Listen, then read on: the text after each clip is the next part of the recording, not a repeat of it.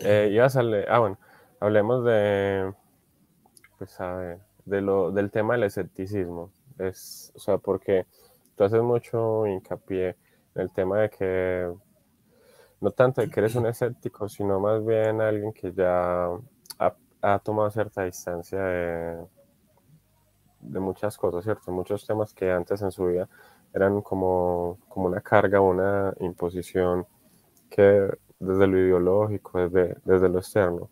Entonces, el, el tema de, del libre pensador y el escepticismo, ¿cómo, ¿cómo asumes o cómo consideras que se piensa hoy el escepticismo? Bueno. ¿Cómo, lo piensas tú? Eh, sí. Es decir, se deriva de, una, de mi propia evolución personal, e intelectual. Eh, tuve desde muy joven, siendo adolescente prácticamente, ingresé al mundo político, atraído sobre todo por ciertos tutores. Yo creo que cuando se es adolescente no se es muy, muy independiente. Y en Colombia, eh, por supuesto que el, el, mundo político es muy importante. Eh, yo viví unos, unos años en, eh, Argentina, yo pasé toda mi infancia en, Buenos Aires y, y, en Buenos Aires yo tuve incluso atraído pues por adultos siempre. Tuve eh, un periodo incluso nazi. Eh, en Argentina ha habido una, una alta colonia de, nazis y eh, yo, tendría tal vez unos 12, 13 años.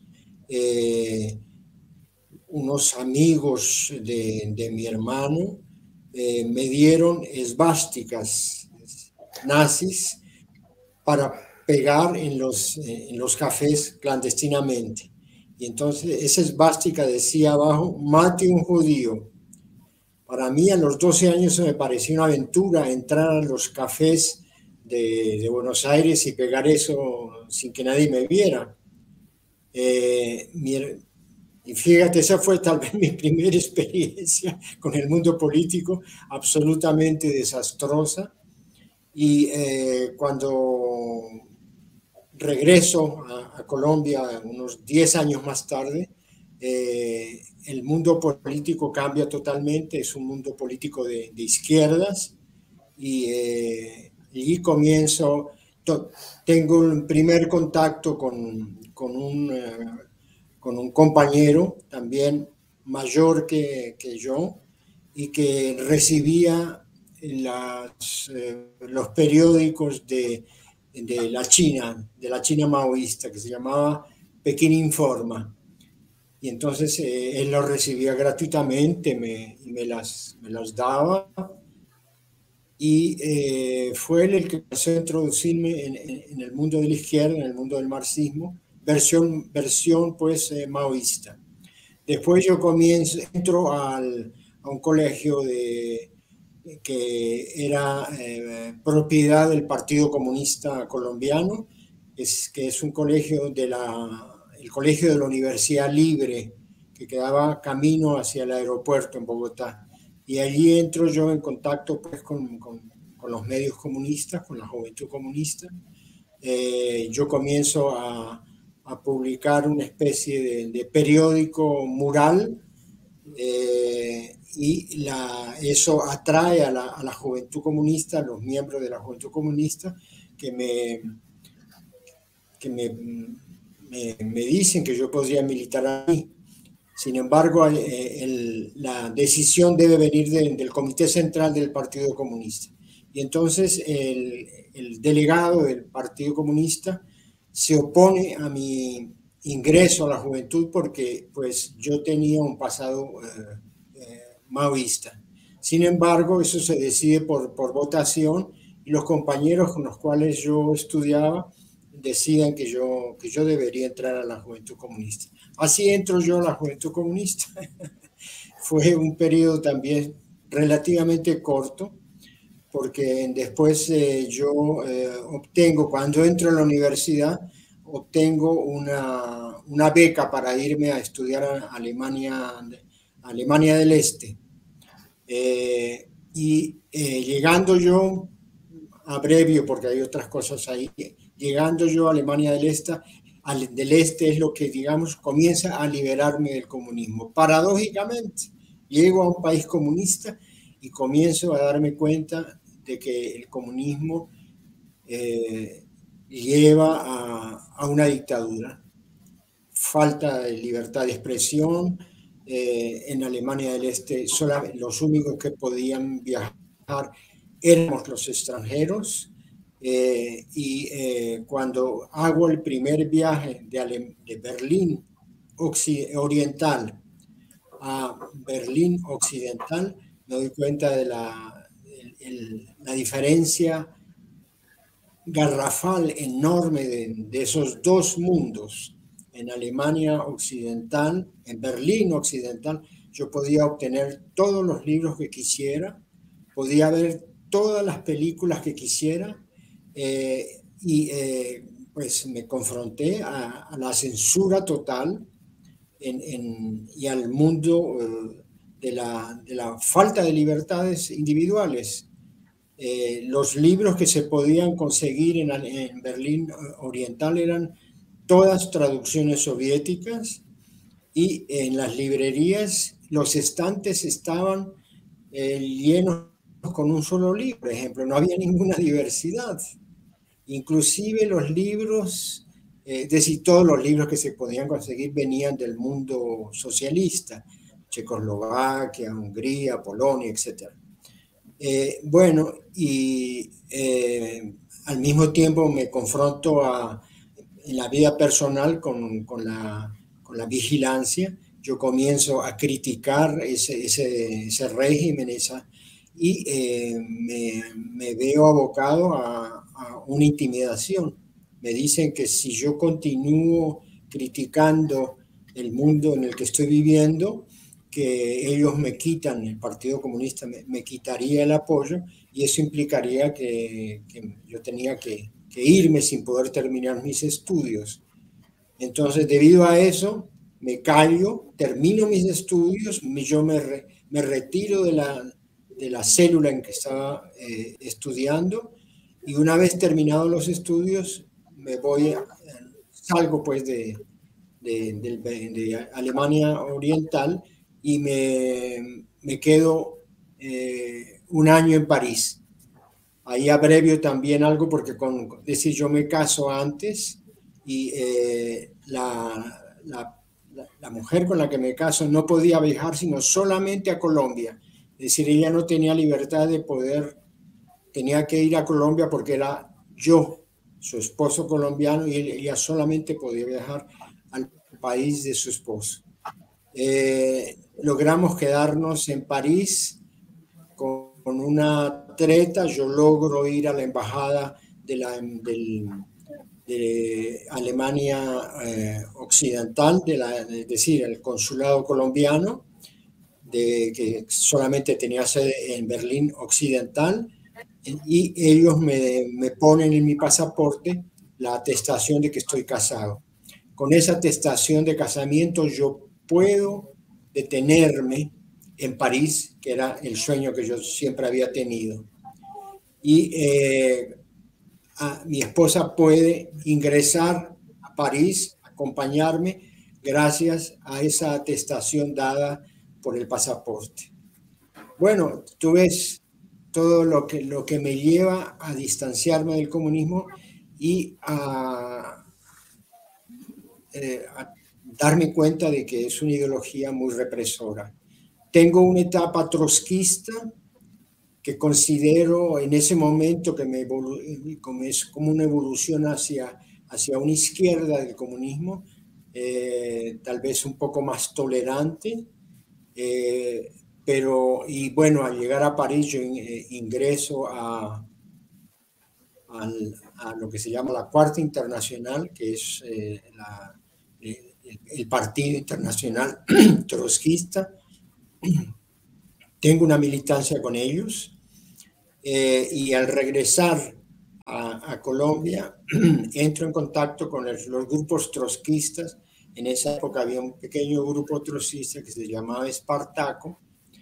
Eh, duro durante un cierto periodo, me expulsan, como es algo tradicional en todos los grupos trotskistas, y al expulsarme, yo, creo un pequeño, un pequeño grupo eh, y edito yo mismo incluso un periódico que se llama La Internacional, eh, pero me doy cuenta muy pronto que eso no tiene absolutamente ningún, ninguna perspectiva. Yo era el, que lo, el que lo pagaba, el que lo escribía, tenía tres o cuatro compañeros que estaban de acuerdo conmigo, pero yo era el que hacía todo. Entonces decido regresarme a Europa y eh, entonces yo eh, llego a París. Y en París el grupo trotskista me propone nuevamente militancia y yo rechazo todo. Entonces entro, intelectualmente me acerco al mundo de, del psicoanálisis, del psicoanálisis disidente, que es el mundo de, es decir, el, psicoanalista eh, al cual le dedico yo mi, doctorado, que es eh, Wilhelm Reich, que fue alguien que fue expulsado por por, por Freud y que eh, unía psicoanálisis y política. Entonces termino mi doctorado y eh, de ahí al regresar a Colombia yo trabajo unos cuatro años entre Popayán y Bogotá y vuelvo a, a regresar a, a París y definitivamente dejo todo, todo el mundo político.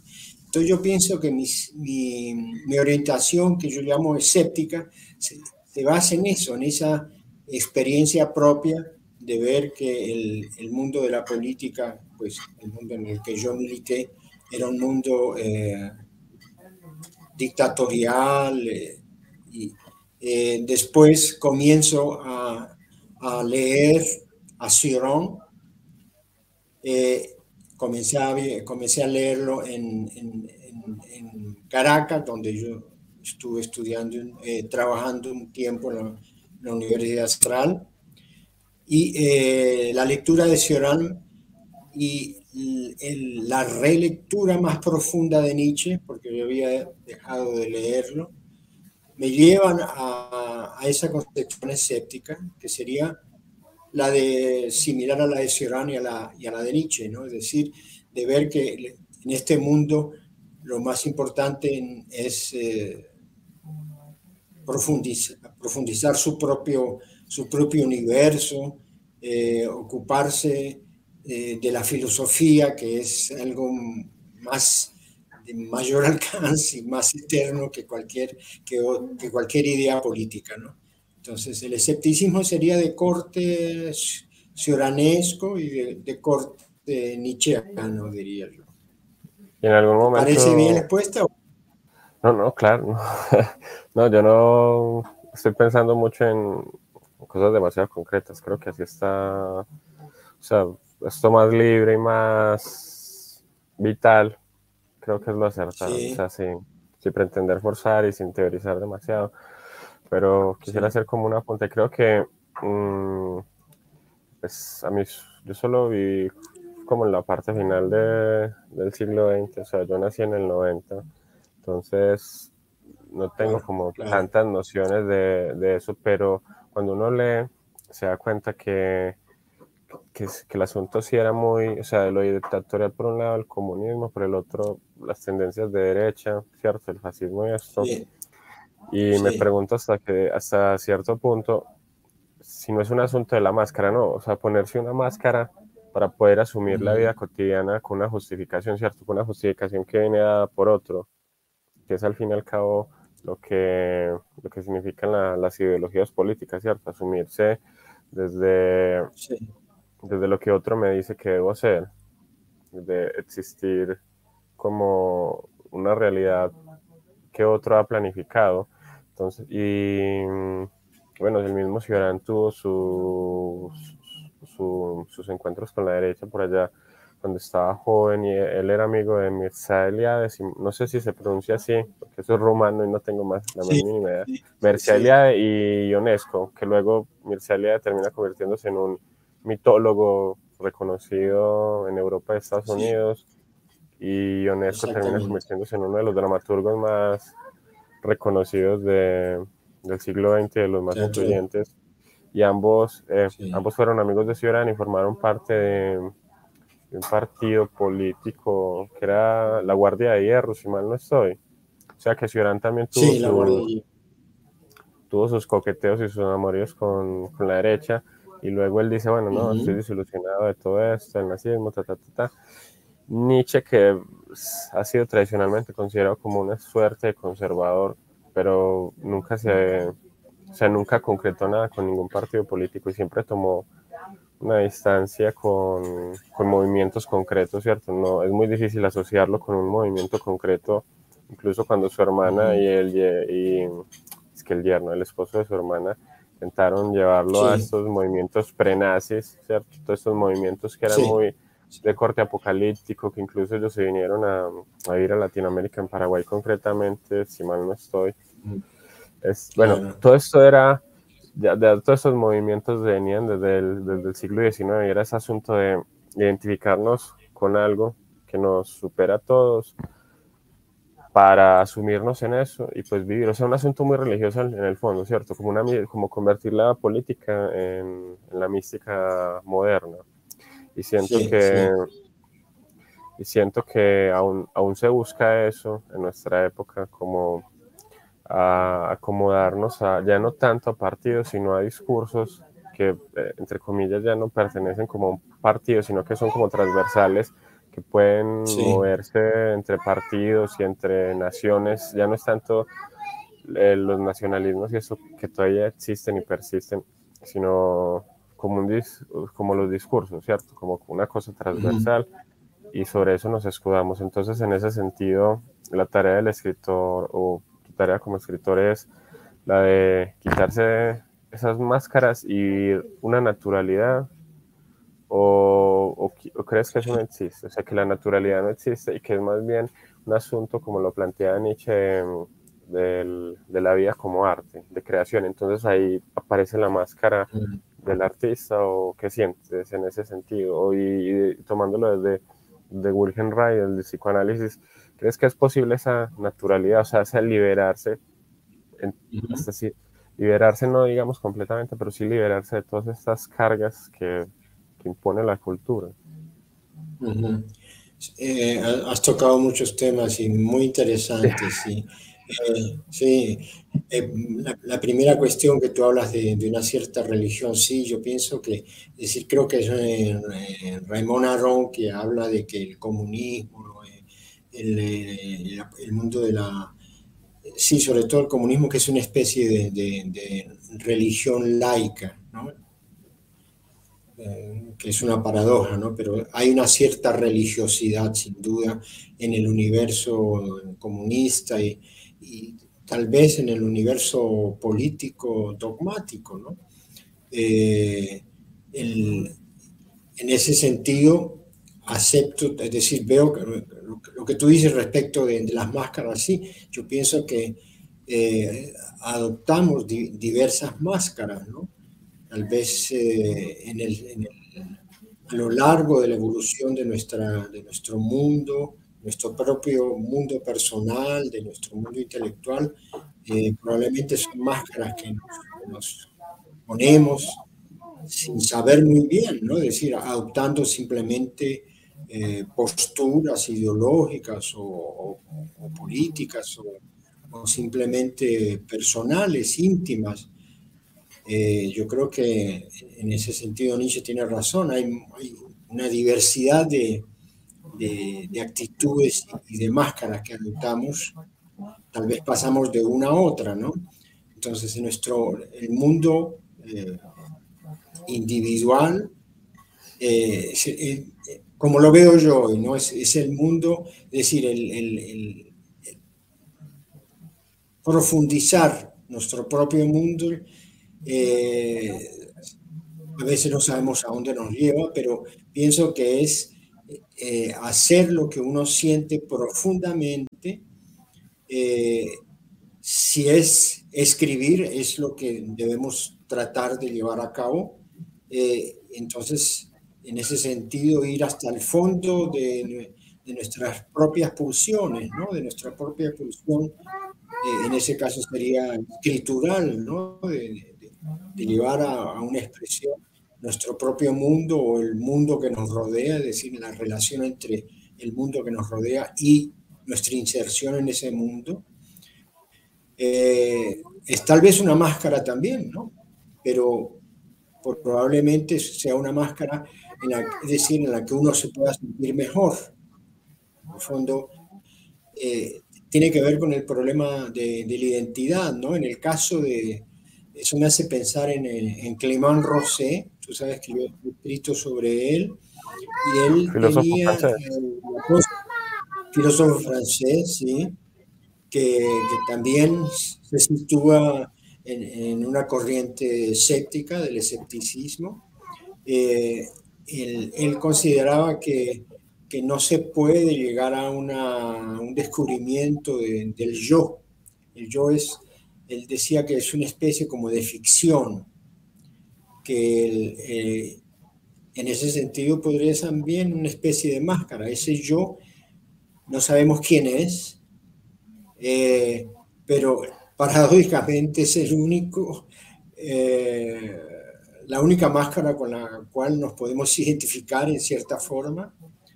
en, en, el, en, ciertos aforismos del pensar breve, me confronto con ese problema del yo, ¿no? Es decir, pienso que el yo es también al mismo tiempo el que nos tiene a nosotros, a, mí mismo, a ti, a la, a la persona que, está detrás de ese yo. El yo es como una especie de, máscara dictatorial a la cual, de, la cual no podemos eh, alejarnos del todo y que, a la cual tenemos que darnos eh, a través del placer, a través de, la gratificación en aquello que hacemos.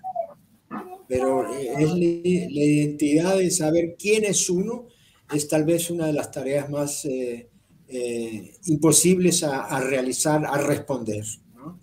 Eh, tal vez el saber quién es uno es algo que depende de los otros por ejemplo, los libros que, que, se han escrito, las cosas que se hacen, el otro los recibe, las interpreta y es el otro el que tendría en cierta forma una especie como de clave de saber quién es uno, quién es ese yo eh, al cual yo me entrego, a, que yo ejerzo al escribir, al, al producir, al, al crear, como se dice.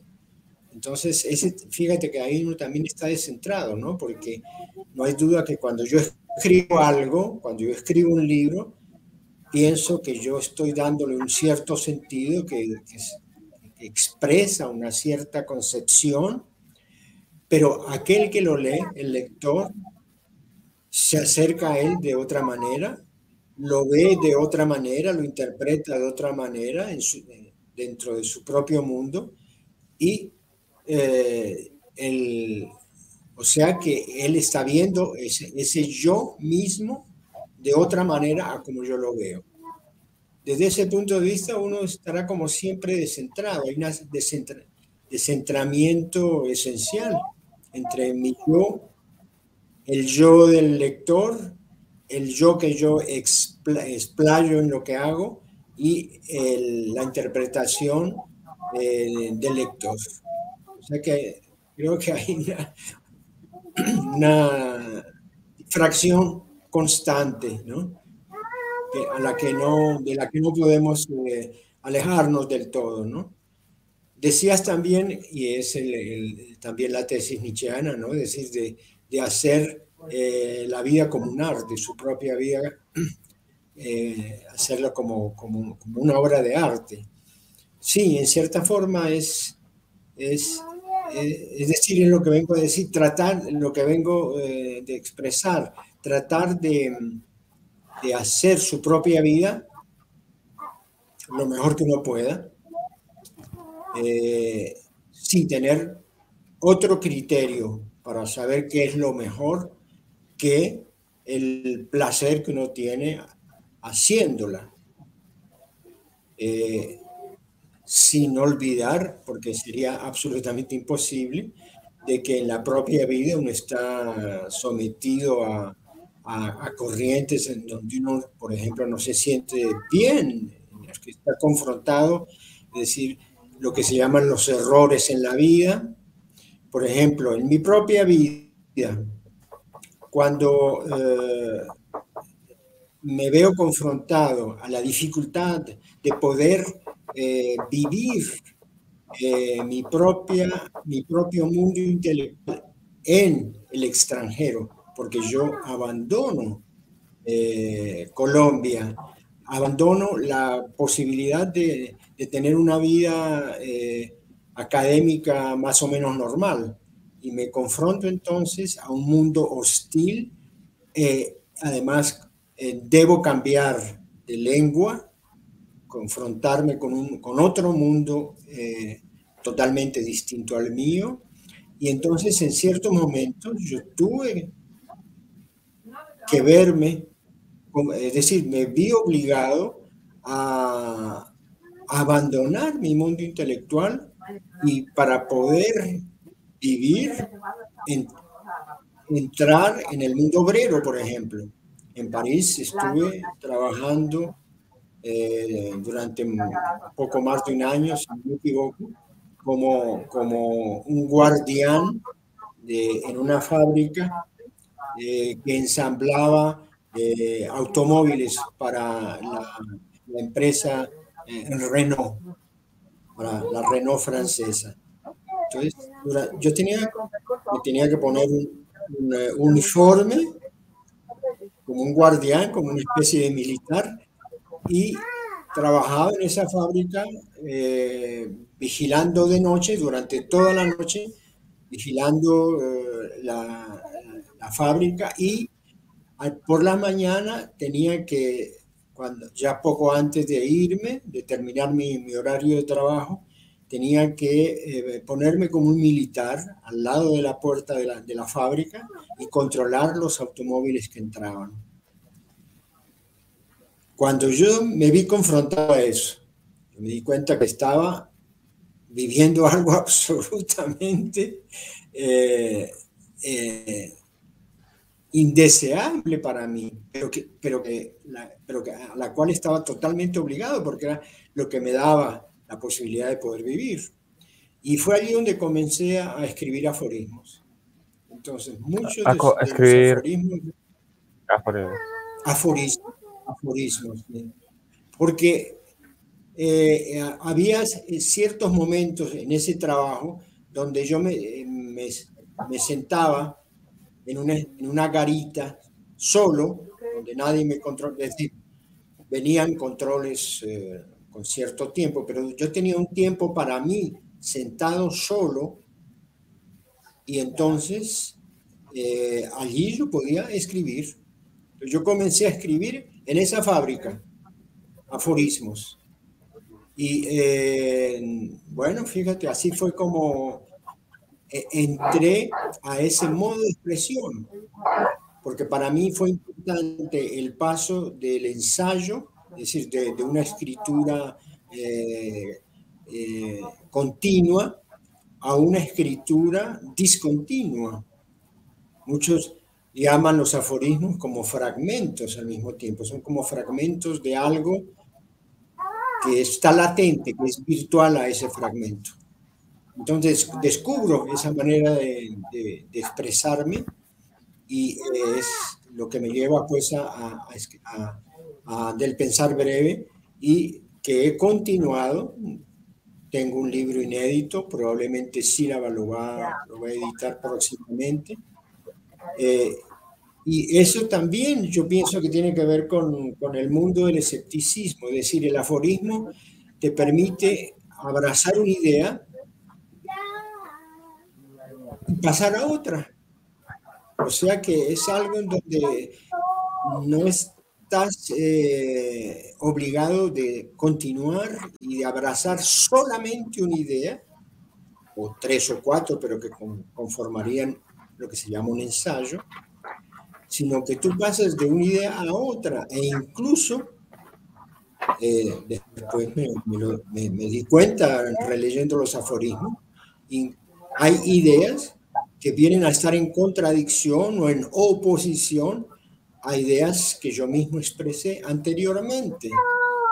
Eso me, eso me, permitía ver que el mundo del aforismo eh, es un mucho más rico, donde tú estás moviéndote para emplear entonces esa expresión, esa noción que tú empleas, utilizando incluso diferentes máscaras. Un aforismo es una máscara, otro aforismo es otra máscara. como, ¿Entiendes? Es como una manera de moverse en el mundo de las ideas con una libertad eh, interesante, curiosa, ¿no?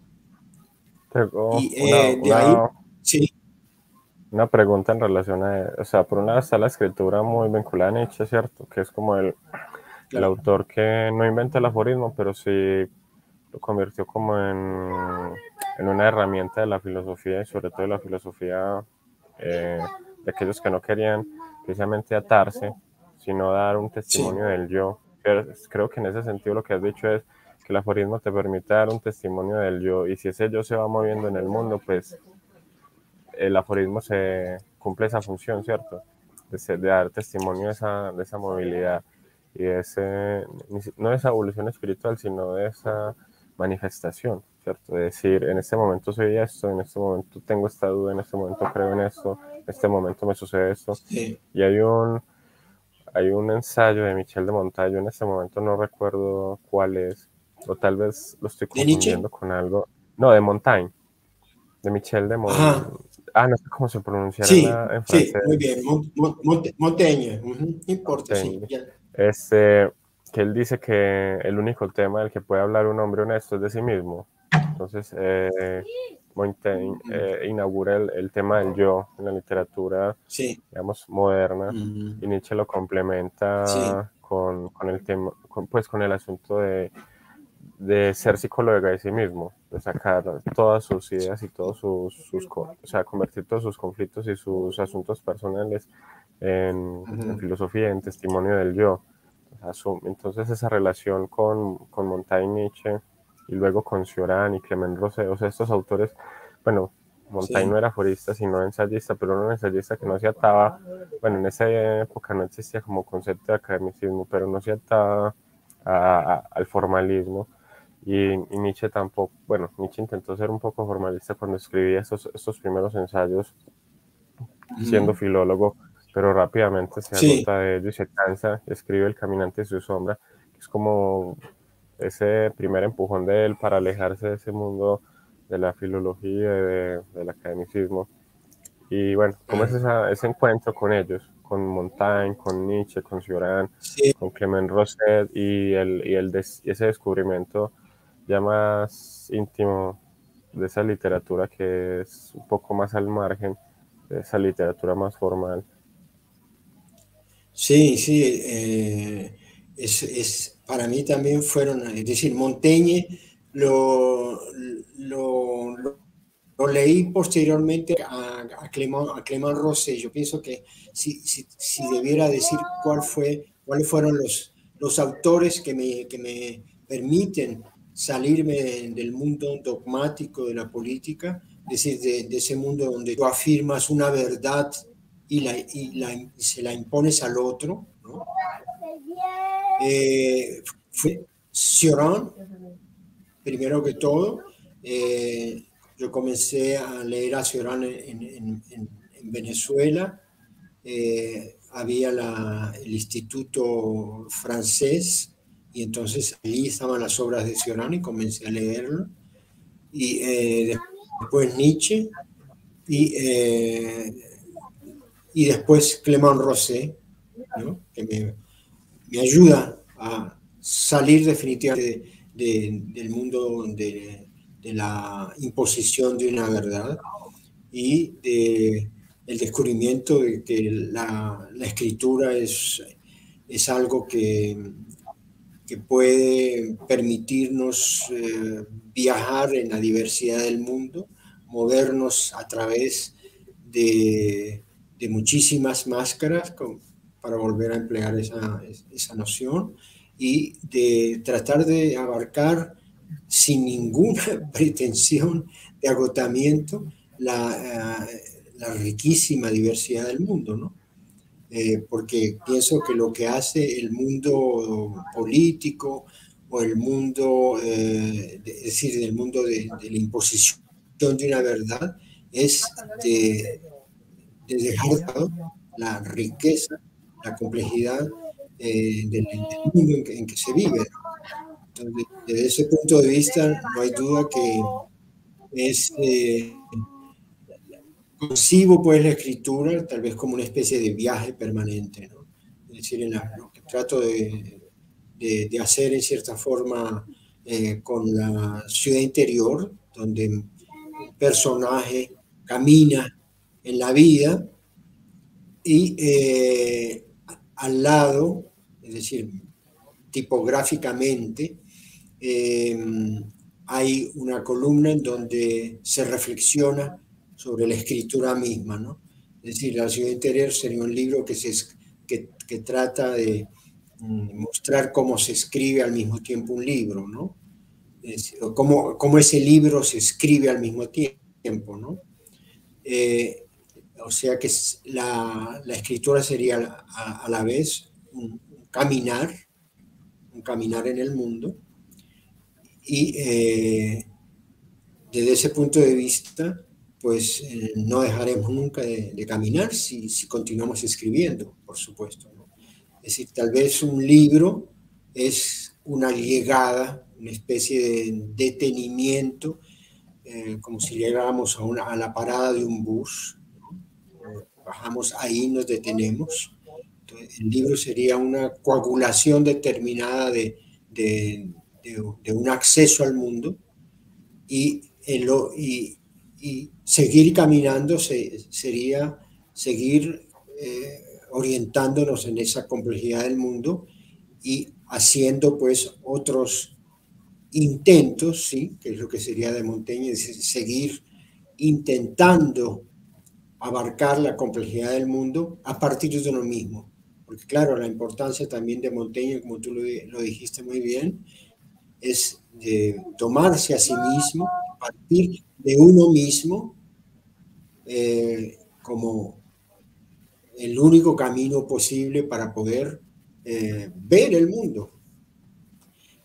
El aforismo sería entonces una manera al mismo tiempo de ver el mundo desde una perspectiva, pero sin imposiciones de una sola verdad, y de ir caminando, saltando en cierta forma, ese caminar serían como saltos de un lado a un otro, eh, creo que uno de los epígrafos, epígrafes que, que pongo en el, en el, pensar breve es que, el, que viene de Borges, eh, que dice que el, el eh, conocer es contradecirse a sí mismo. Fíjate, yo no estoy seguro si es de Borges o es de Baudelaire. Espérate, yo creo que tengo el librito por aquí cerca. Voy a mirarlo parece que lo saqué, si tú me querías hablar de ellos. Ah, no, no lo, tengo, no lo tengo acá. Pero bueno, es eso, ¿no? Contradecirse a sí mismo sería una manera de llegar a una... Eh, a, ponerle trampas al, propio yo. Vuelvo a repetir, el que nos tiene atrapados es el yo mismo y alejarnos de ese yo es, por un lado, imposible pero por otro lado se como una especie de meta, una especie de, objetivo, de poder eh, burlarnos de lo que, lo que se hace, de lo, a lo que hemos llegado a hacer, ¿no? Tratar de distanciarnos, ¿no? De, Me recordaste por un momento. Sí. Eh, Elección Nietzsche que es el último libro que él alcanza a, dar al público. Cuando dijiste eh, dar testimonio de lo que llegamos a hacer, y el Etiomo no recuerdo si ese es uno de sus, eh, eso es uno de los objetivos de Nietzsche, es decir, con este libro doy testimonio de lo que he sido. Entonces, em, lo conecto con, el, con lo que empezaste con el asunto de tu trasegar por el mundo de la ideología. Y es siempre, la ideología es por un lado una imposición del otro, ¿cierto? Ya sea de derecha, izquierda o económica, neoliberal, lo que y te acercas y tu manera de, tu instinto te llevó a acercarte a autores que eran mm, disidentes de alguna cosa, ¿cierto? O sea, Nietzsche fue disidente del cristianismo, estudió para teólogo y dijo, no, esto no es lo mío, luego se lanza como filólogo y dice, bueno, eh, muy, muy hermosa la filología, pero quiero ser filósofo. Si eran con sus coqueteos con la derecha también termina y con muchas otras cosas con el mundo académico que él llega a él llega a Francia intentando doctorarse termina viviendo como, termina quedando un montón de años como estudiante en una universidad, no recuerdo cuál, hasta que alguien se da cuenta que, que le está viendo casi que como una suerte de, no sé cómo decir, de mendigo de esta universidad y lo terminan sacando y bueno, en fin, se termina dedicando a la escritura. Luego Clement Rosé y el mismo Wilhelm Wright son todos ellos eh, de alguna manera disidentes, ¿cierto? O sea, gente que se, se alejó de algo para poderse conocer a sí mismos. Y el asunto con la ideología es que eh, trata de petrificar al yo, ¿cierto? Trata de decir, eh, y es precisamente de eliminar la contradicción y de obligar a la, a la coherencia consigo mismo. Eliminar, eh, o sea que de cierta manera el instinto te guió precisamente a esos autores que, que reivindicaban la, la, contradicción, que reivindicaban esa la filosofía como una narración del yo, ¿cierto? O sea que la filosofía es en el fondo arte o el arte es en el fondo filosofía, ¿cierto? O sea, todo, el tiempo está esta, esta dialéctica, no necesariamente hegeliana, que pretende ser una superación o algo, sino dialéctica en el sentido de esa expresión más coloquial de conversación, ¿cierto? Una permanente conversación. Y, entonces es eso, o sea, que tu disidencia tiene que ver con no permitir que ese yo sea petrificado ni que sea usurpado y usado como, como una herramienta. Sí, sí, es decir, mm, tal vez debería precisar un poco mejor la, mi relación con esos autores. Es decir, con, con Cioran y Nietzsche es, el descubrimiento de esa posibilidad de tener una una escritura abierta, eh, de burlarse de una, de una verdad única y todopoderosa. Exacto. Y si yo no quería tanto subrayar como el pasado de ellos con, con, el tuyo, sino de ese asunto, ¿cierto? O sea, cómo esa escritura se convierte en, en disidencia de, esa, de ese totalitarismo que pretende ser la cotidianidad. Claro. Y en el caso de Clement Ross a mí, hermano Rosé fue alguien que me ayudó a comprender de que la, ilusión política es eh, una ilusión en cuanto eh, es un intento de mejorar ontológicamente el mundo. Es decir, que llevaría entonces a un desconocimiento de la, de la realidad es decir, la realidad eh, es aquello contra, contra lo cual nosotros nos chocamos. No podemos, es decir, la realidad es lo que nos, lo que nos rodea y la ilusión política sería querer transformar esa, esa, realidad haciendo de, de, esa realidad algo absolutamente eh, mejor, es decir, de un, de un mejoramiento ontológico de la realidad, desconociendo que la realidad es una mezcla de bien y de mal. El bien y el mal están totalmente imbricados. Eh, nosotros, es decir, políticamente se pueden hacer pequeñas reformas, mejoramientos aquí y allá, ¿no? Pero la, no, no podremos nunca eh, eliminar el, mal, el sufrimiento, el dolor, y eh, pretender hacer eso es desconocer esa eh, complejidad eh, definitoria del mundo, que, que lo hace como una mezcla de bien y de mal, de dolor y de goce.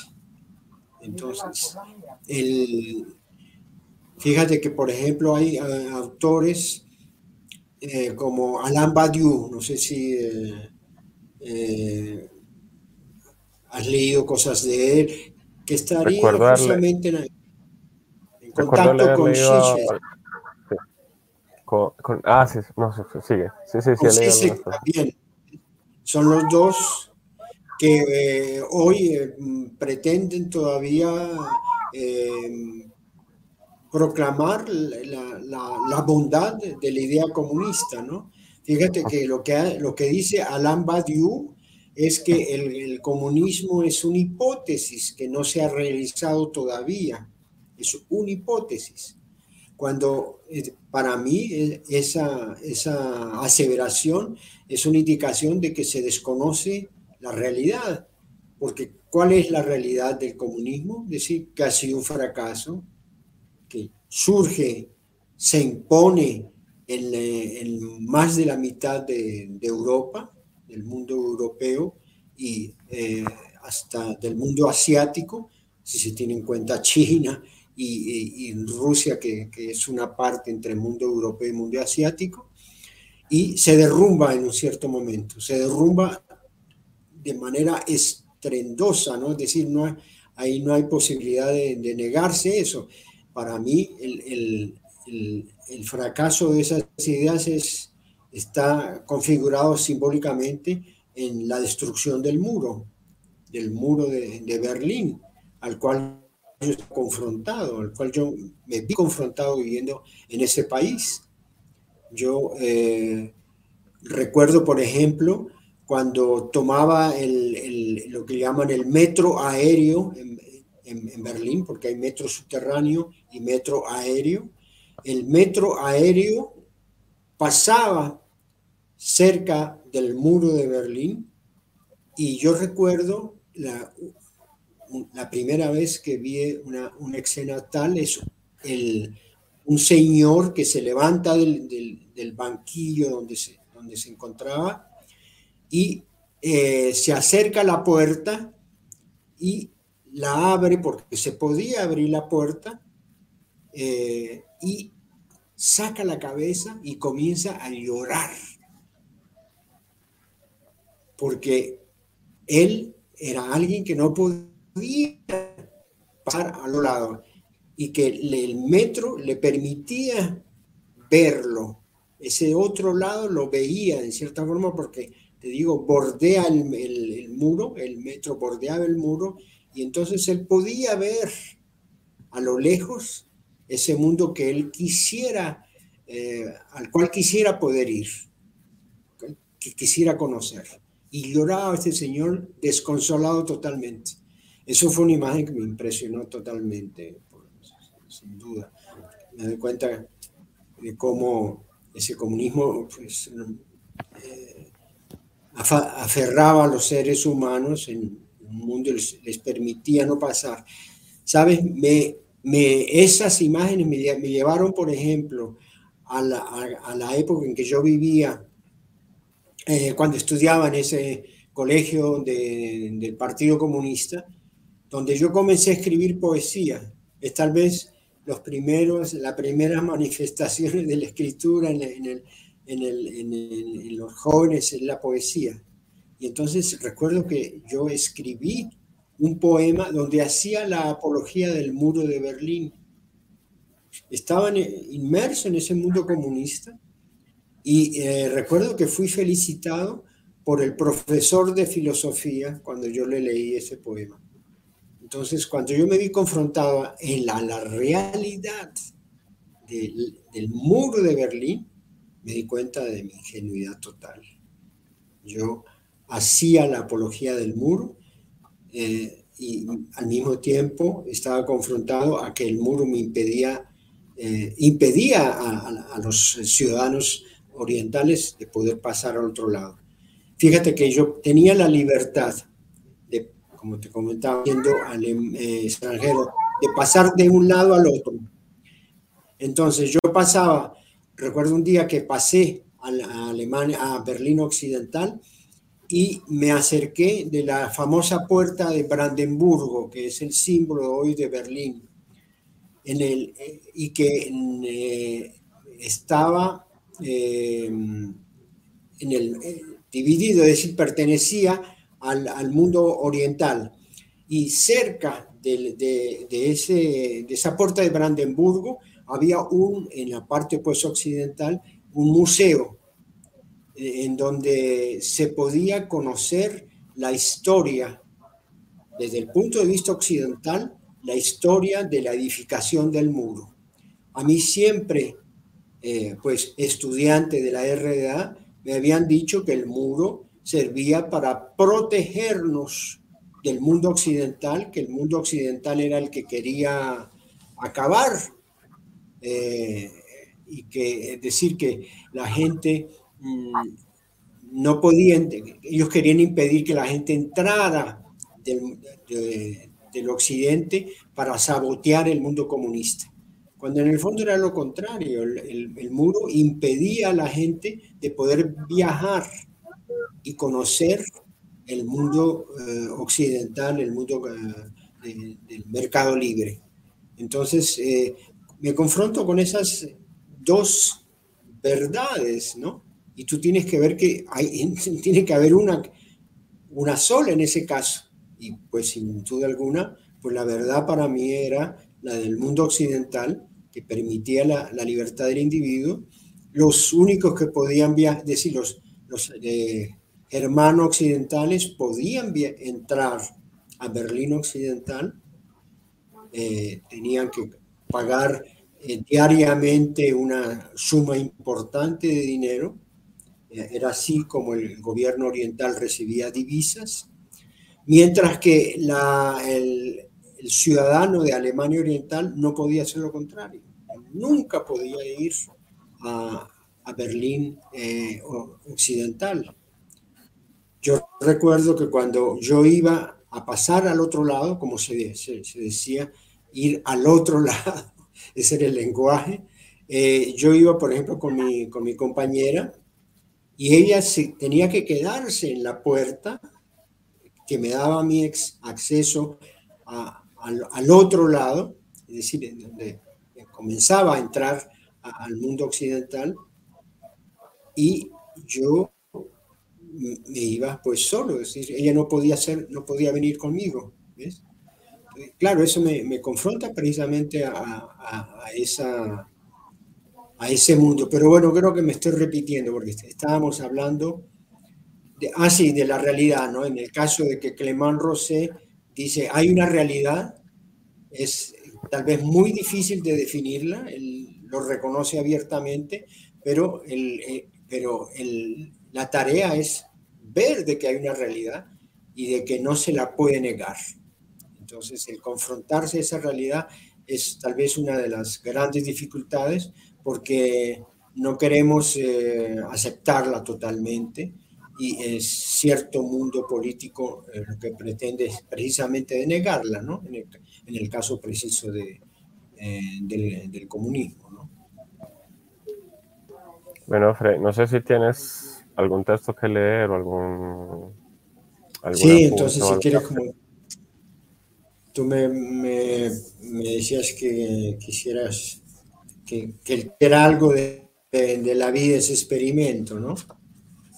El, sí, que es como ese libro que, que, fue muy importante para ti, el manuscrito que tuviste mucho tiempo guardado y que fue como eh, liberador. Sí. Sí, es decir, yo comienzo a... Esa es la otra cuestión también, cuando me comienzo a distanciarme del mundo de la política, eh, descubro eh, el, el, la narración la escritura narrativa, al mismo tiempo que descubro también eh, la escritura aforística.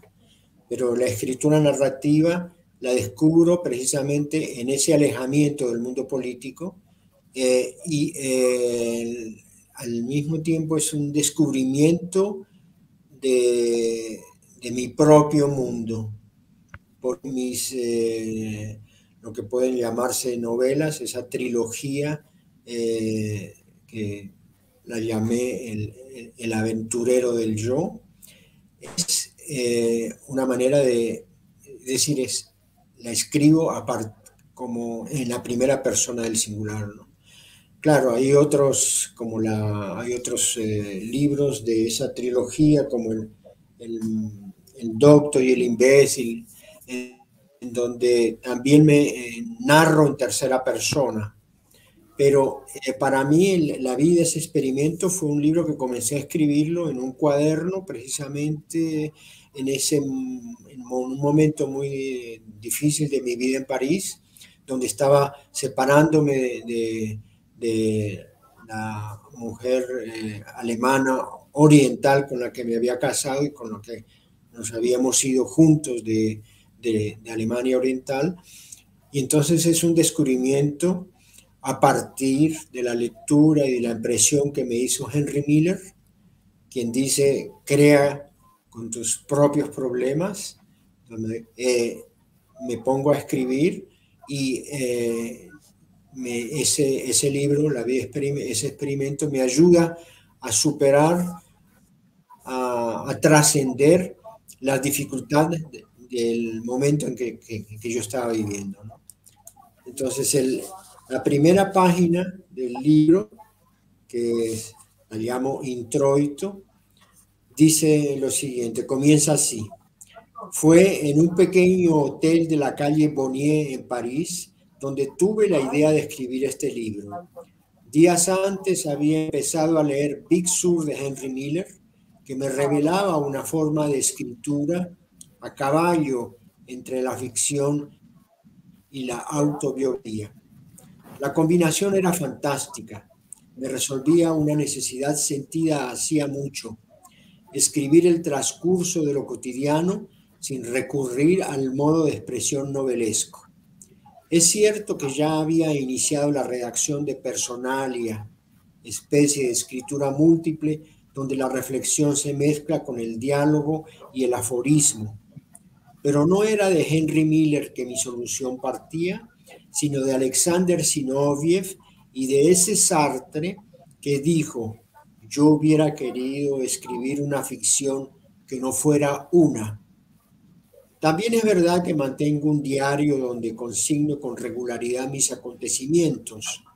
Interrogo un libro o una película, me burlo de mí mismo y de mis contemporáneos o doy rienda suelta mis humores y emociones. Con cierto temor, lo reconozco, no impunemente soy intelectual. Creo que en ese párrafo está concentrado mucho de lo que hemos hablado, es decir, por un lado, eh, el descubrimiento de lo narrativo como una manera de asumirse a sí mismo, eh, eh, informaciones que daría sobre mi propia vida, porque había, cuando digo había iniciado la reacción de personalia, especie de escritura múltiple, donde la reflexión se mezcla con el diálogo y el aforismo, es precisamente que, que descubro, ya había comenzado a, escribir también aforismos, y eh, le doy ese, ese nombre de personalia porque es una manera de decir que parto de mí mismo. ¿no? Eh, y eh, me refiero también a Sartre, en esa frase, yo hubiera querido escribir una ficción que no fuera una, porque comienzo a escribir una obra narrativa que es también al mismo tiempo basado sobre una ficción. Después descubro el término de autoficción, probablemente lo que yo hago en, esa trilogía eh, es eh, tal vez incluso la tetralogía, porque pienso que la, la, ciudad interior eh, podría incluirse dentro de, esas, esa trilogía eh, compuesta por La vida es experimento y El doctor y el imbécil, y que em, precisamente, es decir, en por, por, lo menos en ese libro, una vida, La vida es experimento, al escribirlo yo estaba, no sabía qué era lo que escribía. tenía la dificultad de poder definir eso. Eh, en, la, en, el, en la ciudad interior hay un momento en donde el personaje va a dar lo que escribe a un, a un eh, eh, va a darle el manuscrito a, alguien que le, que le, pueda decir qué es lo que está haciendo. Es decir, un, experto en literatura. Me burlo un poco de, de, esos expertos y tiene que ver también con, con, una, con algo muy personal, porque los, tal vez la primera persona que, leyó eh, lo que yo estaba, en la vida ese experimento, fue Plinio Mendoza, Plinio Apuleyo Mendoza, quien eh, se burló de lo que yo estaba haciendo, me dijo que lo que yo estaba haciendo no tenía ningún sentido. Incluso en la ciudad interior también la leyó él y eh, él tuvo una reacción muy negativa. Entonces, en la ciudad interior, cuando yo me burlo del experto en literatura, es una burla que, que hago, es una defensa de la, ante las críticas eh, totalmente negativas de Plinio, Plinio Mendoza. Bueno, esos son, fíjate, eh, el, tejido detrás de, de, esas páginas que, que, escribí pero yo nunca estuve seguro de que yo estaba escribiendo una novela y fue eh, una, una, tarea larga. Yo escribí un, gran libro, perdón, un gran cuaderno en el, en, el, en, el, cual, con decir, con la que doy origen a esa novela, pero incluso en, algún momento, cuando yo consideraba que estaba terminada, la llegué a llamar antinovela. Es decir, yo tenía una dificultad para poder saber qué era lo que estaba escribiendo, que era una narrativa y que, por supuesto, la voy depurando y cuando paso al segundo libro ya creo que domino un poco mejor ese, tipo de escritura, pero es una manera de, de decir que lo que se hace a veces no, no nos, supera al mismo tiempo. No sabemos qué es lo que estamos haciendo, qué es lo que estamos escribiendo. ¿no? Eh, creo que en, nuestra relación ha habido también en ciertos momentos he sentido que en ti también había una dificultad para saber qué es lo que, se está, lo que tú estabas escribiendo. ¿no?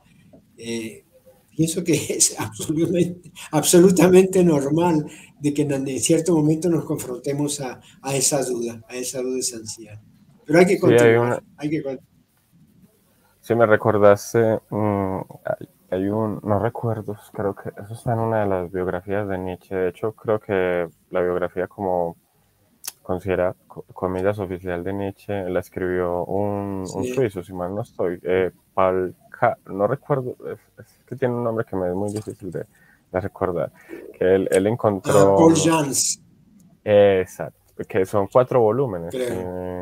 sí, cuatro volúmenes, sí, sí, sí. La, infancia de Nietzsche, la vida adulta joven de Nietzsche, em, los, diez años del filósofo errante y los diez años ya finales de la locura. Y hay una parte en la que él menciona el encuentro de Nietzsche con con el estilo literario, porque hay veces que todo esto suena como muy obvio y cuando dices lo de la escritura, yo por ejemplo muchas veces leí, tuve un periodo en que le, leía todo lo que se refería a, sobre escribir, ¿cierto? Tratando de leer ese secreto. Entonces leí el arte de la novela de Cioran, leí todas las conferencias que dictó Borges sobre escritura, el arte poética, intenté leer manuales de estilo, ya que hablas de los, de los académicos, yo me, me era muy difícil leer ese, ese, estilo más formal. Entonces, una vez llegué y me senté a leer un manual de estilo editado por, eh, ¿cómo se llama esto? La, la, Academia de la Lengua Española. Yo decía, no, esto sí, esto es insoportable. o sea, eh, algo ya tan, o sea, algo tan planificado, tan, tan dogmático me, me resultaba molesto. Entonces yo hice caso de lo que dijo Borges, que él decía, a la hora de buscar en las teorías estéticas, prefiero buscar los autores, ¿cierto? A Baudelaire, a Rimbaud, Prefiero, Al mismo Nietzsche, se prefiero buscar qué dijeron ellos sobre el arte que irme a buscar un, a un académico. Incluso intenté montar mi propio manual de estilo tomando cosas de, de los autores que, que, que admiraba, que más. Tampoco lograba eso. Entonces sí, sí, sí he tenido esa dificultad como de, de, de, terminar y predeterminar una escritura y planificarla. Y sin embargo, cuando escribí este, el libro de las raíces de la nada, cuando, lo, lo cuando empecé, traté de que fuera una... Eh, al, inicio iba a ser un libro de ensayos.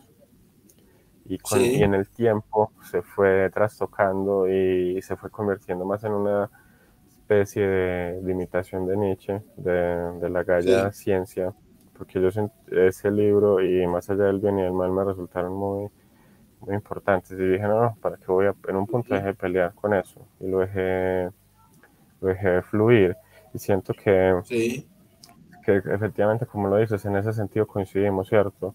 O sea, es como una lucha interior contra los dogmatismos, contra, contra las imposiciones, contra lo planificado, contra lo que está muy sobredeterminado, muy sobrepensado, porque a la final también es el gran conflicto de la, de la modernidad y la contemporaneidad, es que todo está muy planificado, todo está muy tiene que ser así, así, así, así, en este orden, de esta manera. Y la vida siempre se revela ante todos esos planes, ante todas esas estructuras, que incluso el capitalismo mismo tiende mucho a, esa planificación del deseo y de los horarios y de la productividad. Ah, y, ahí, y, todos estos, y todos estos artistas, Nietzsche, Cioran, Montaigne, Rimbaud, Baudelaire, fueron muy antiproductivos, muy anti... O sea, tenían ese romanticismo que yo lo diría, me ocurre, eh, romanticismo hedónico, y eso lo quería vincular con el tuyo. Hay, un, hay unas conferencias de, de, Bart, de Roland Barthes, no sé, vuelvo y juego, no sé si se pronuncia así. en una de ellas, él dice que la escritura tiene que ser siempre un o nace siempre de un placer, de un asunto hedónico. Lo quería vincular eh, porque mencionaste a Henry Miller y para ti también fue muy importante Wilhelm Rice. Entonces esa relación de la, de la, de la erótica y del, del hedonismo con la escritura. O sea, lo vives, vives la escritura como un asunto del goce y pero imagino que también en algún momento fue un asunto de, del dolor y del, sufrimiento, porque también está muy em, idealizado el asunto de la escritura también como el del sufrimiento, de lo tortuoso, no sé, o sea, pero de, la escritura como un asunto muy dificultoso, luego lo, empiezas a ver como un asunto más de la alegría, aunque suene muy inocente y muy, muy cándido, pero de, de la escritura como una cierta inocencia. Sí, bueno, ahí eh, no sé qué decir, pero en todo caso, eh, recuerdo que eh, en algún momento me expresaste y intercambiamos tal vez mensajes alrededor de esa dificultad de poder encontrar, que, tenías a encontrar tu propio camino, ¿no? Yo pienso que es, es absolutamente normal, no hay que asustarse ni nada, es poco a poco lo que uno va caminando en la vida, se va, va saliendo, uno va haciendo las cosas tal como sale. Hoy tú también escribes aforismos, ya tienes, tú tienes también eh, cosas hechas eh, y eh, continuarás, continuarás según como la propia vida te, te, te vaya llevando a, continuar en ella, a confrontarte con otros, etcétera, ¿no? Eh, encontrarás tus propias formas de, expresión y decir es lo que define de cierta forma el, camino de cada escritor, ¿no? Eh, tratar de hacer lo, mejor que se pueda, eh, tratar también por otro lado de, de no seguir ciegamente ciertos modelos, aunque pueden servirnos y que son absolutamente inevitables porque pues uno comienza eh, solo a hacer su propio camino, pero eh, guiado por todo lo que uno ha, leído, por los, eh, los, libros, los personajes, los autores que nos han impresionado más y en cierta forma probablemente sin darnos cuenta los, los, los imitamos.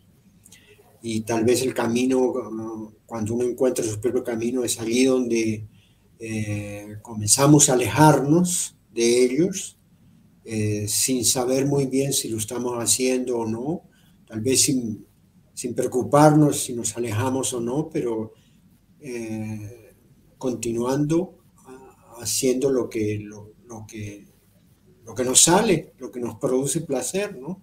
Insisto en ese, en ese fondo fundamental de, del placer que uno tiene al escribir no hay duda, al, producir. debe ser el, criterio esencial, ¿no? Eh, y bueno, inevitable, inevitable para, para, todo el que se confronte con, con, consigo mismo y que continúe tercamente en eso, ¿no? creo que hay, una, hay una cierta terquedad, sin duda alguna.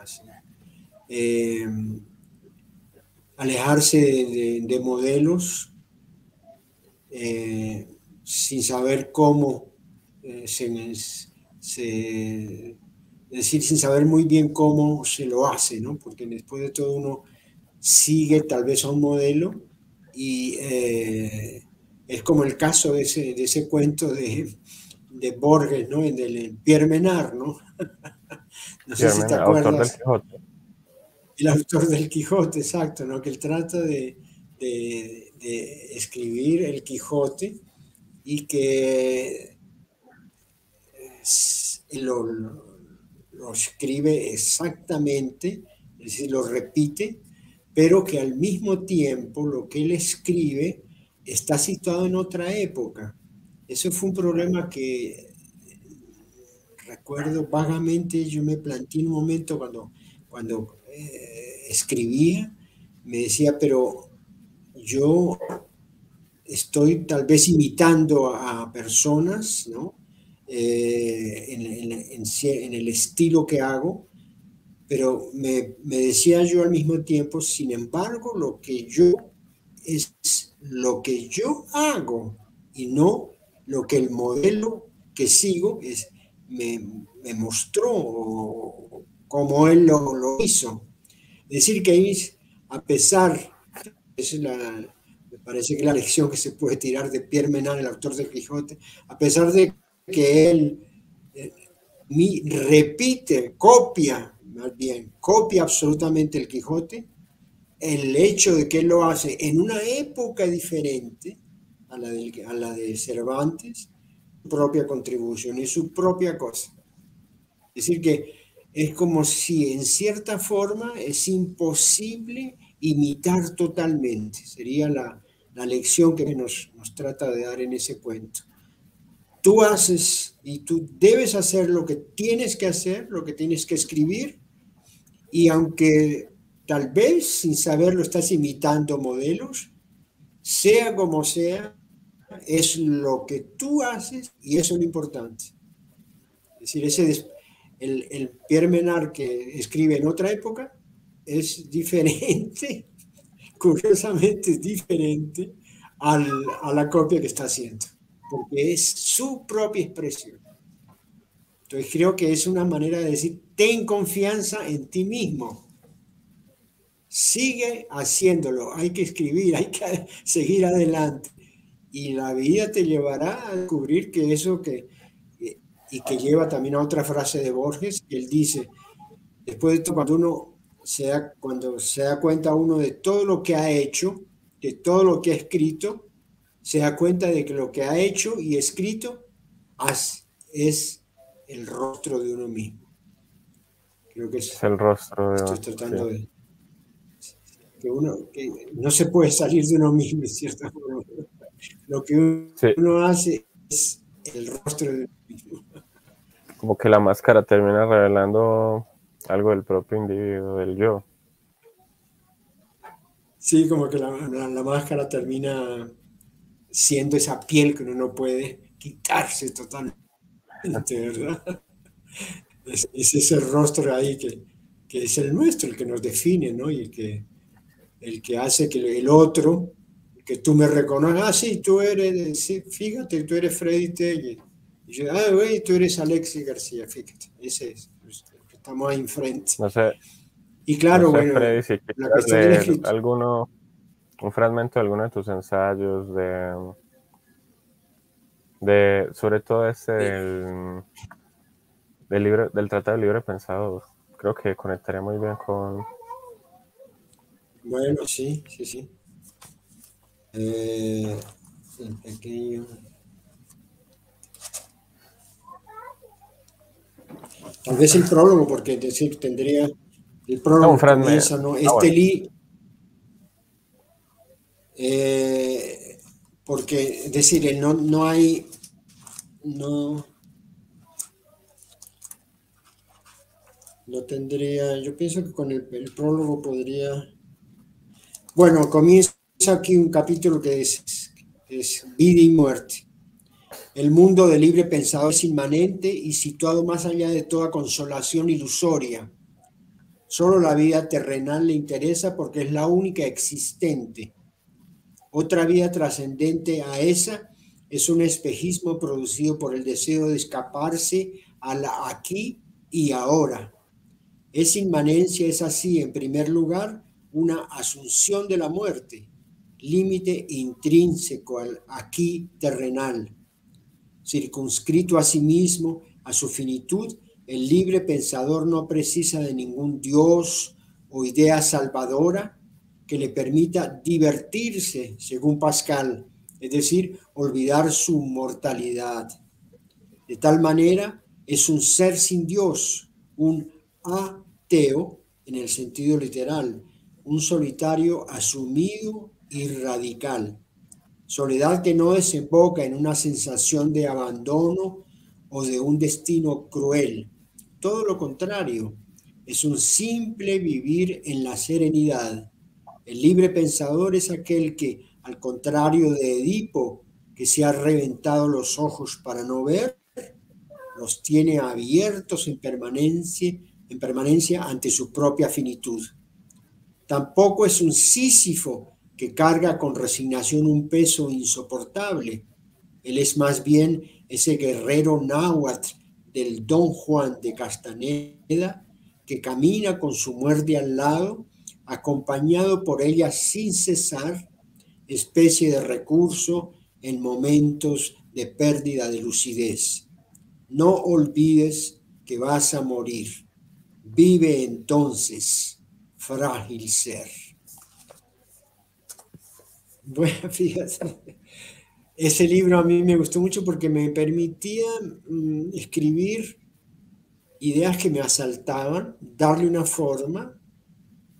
Eran ensayos, intentos, les daba una forma y pasaba a otra. Eh, eran formas superiores, en cierta forma, al aforismo. El aforismo es muy corto, pero que tenía esa finitud del aforismo, porque me, permitía concluir una idea y pasar a otra.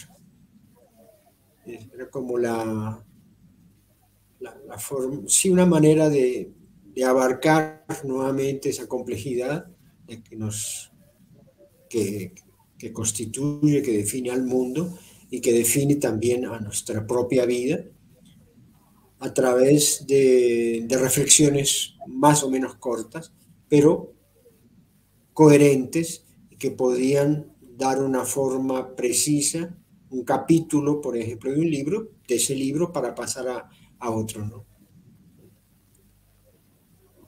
Bueno, creo que, hemos redondeado ya la, sí, creo que ya bastante. Sí, yo creo que ya está. bueno, te deseo un... Tengo una, es decir, ¿cómo haces tú con esto? Tú, tú lo, lo, esto ha sido en directo y es forma parte de, lo, de, tu, de, de tu podcast. Sí, permíteme que un momento. Sí,